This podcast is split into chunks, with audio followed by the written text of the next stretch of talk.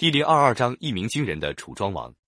秦国打败晋国以后，一连十几年两国没有发生战事，可是南方的楚国却一天比一天强大，一心要跟中原的霸主晋国争夺地位。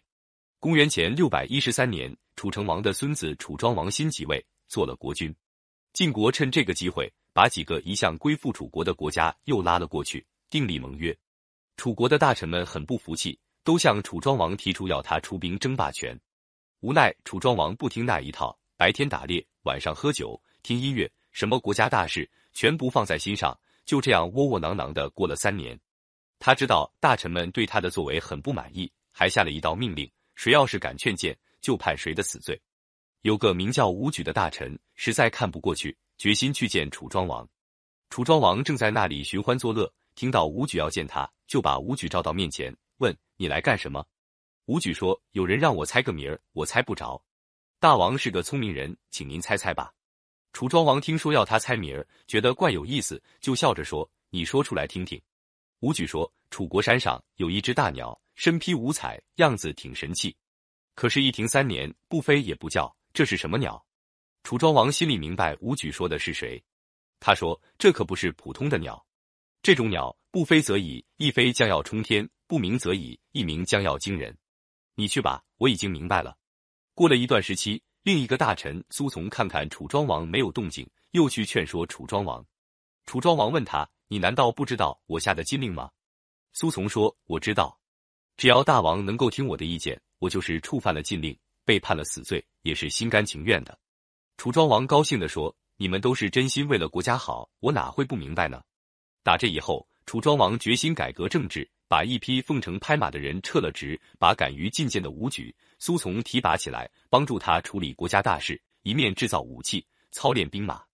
当年就收服了南方许多部落。第六年打败了宋国，第八年又打败了陆浑的戎族，一直打到周都洛邑附近。为了显示楚国的兵威，楚庄王在洛邑的郊外举行一次大检阅。这一来，可把那个挂名的周天子吓坏了。他派一个大臣王孙满到郊外去慰劳楚军。楚庄王和王孙满交谈的时候，楚庄王问起周王宫里藏着的九鼎大小轻重怎么样。九鼎是象征周王室权威的礼器。楚庄王问起九鼎，就是表示他有夺取周天子权力的野心。王孙满是个善于应付的人，他劝说楚庄王，国家的强盛主要靠德行服人，不必去打听鼎的轻重。楚庄王自己知道，当时还没有灭掉周朝的条件。也就带兵回国了。以后，楚庄王又请了一位楚国有名的隐士孙叔敖当令尹。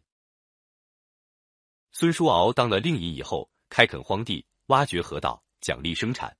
为了免除水灾旱灾，他还组织楚国人开辟河道，能灌溉成百万亩庄稼，每年多打了不少粮食。没几年功夫，楚国更加强大起来，先后平定了郑国和陈国的两次内乱，终于和中原霸主晋国冲突起来。公元前五百九十七年，楚庄王率领大军攻打郑国，晋国派兵救郑，在遍地和楚国发生了一次大战。晋国从来没有打过这么惨的败仗，人马死了一半，另一半逃到黄河边，船少人多，兵士争着渡河，许多人被挤到水里去了。掉到水里的人往船上爬，船上的兵士怕翻船，拿刀把往船上爬的兵士手指头都砍了下来。有人劝楚庄王追上去，把晋军赶尽杀绝。楚庄王说：“楚国自从城濮失败以来，一直抬不起头来。这回打了这么大的胜仗，总算洗刷了以前的耻辱，何必多杀人呢？”说着，立即下令收兵，让晋国的残兵逃了回去。打那以后，这个一鸣惊人的楚庄王就成了霸主。从齐桓公、晋文公、宋襄公、秦穆公到楚庄王，前前后后总共五个霸主。历史上通常称他们是春秋五霸。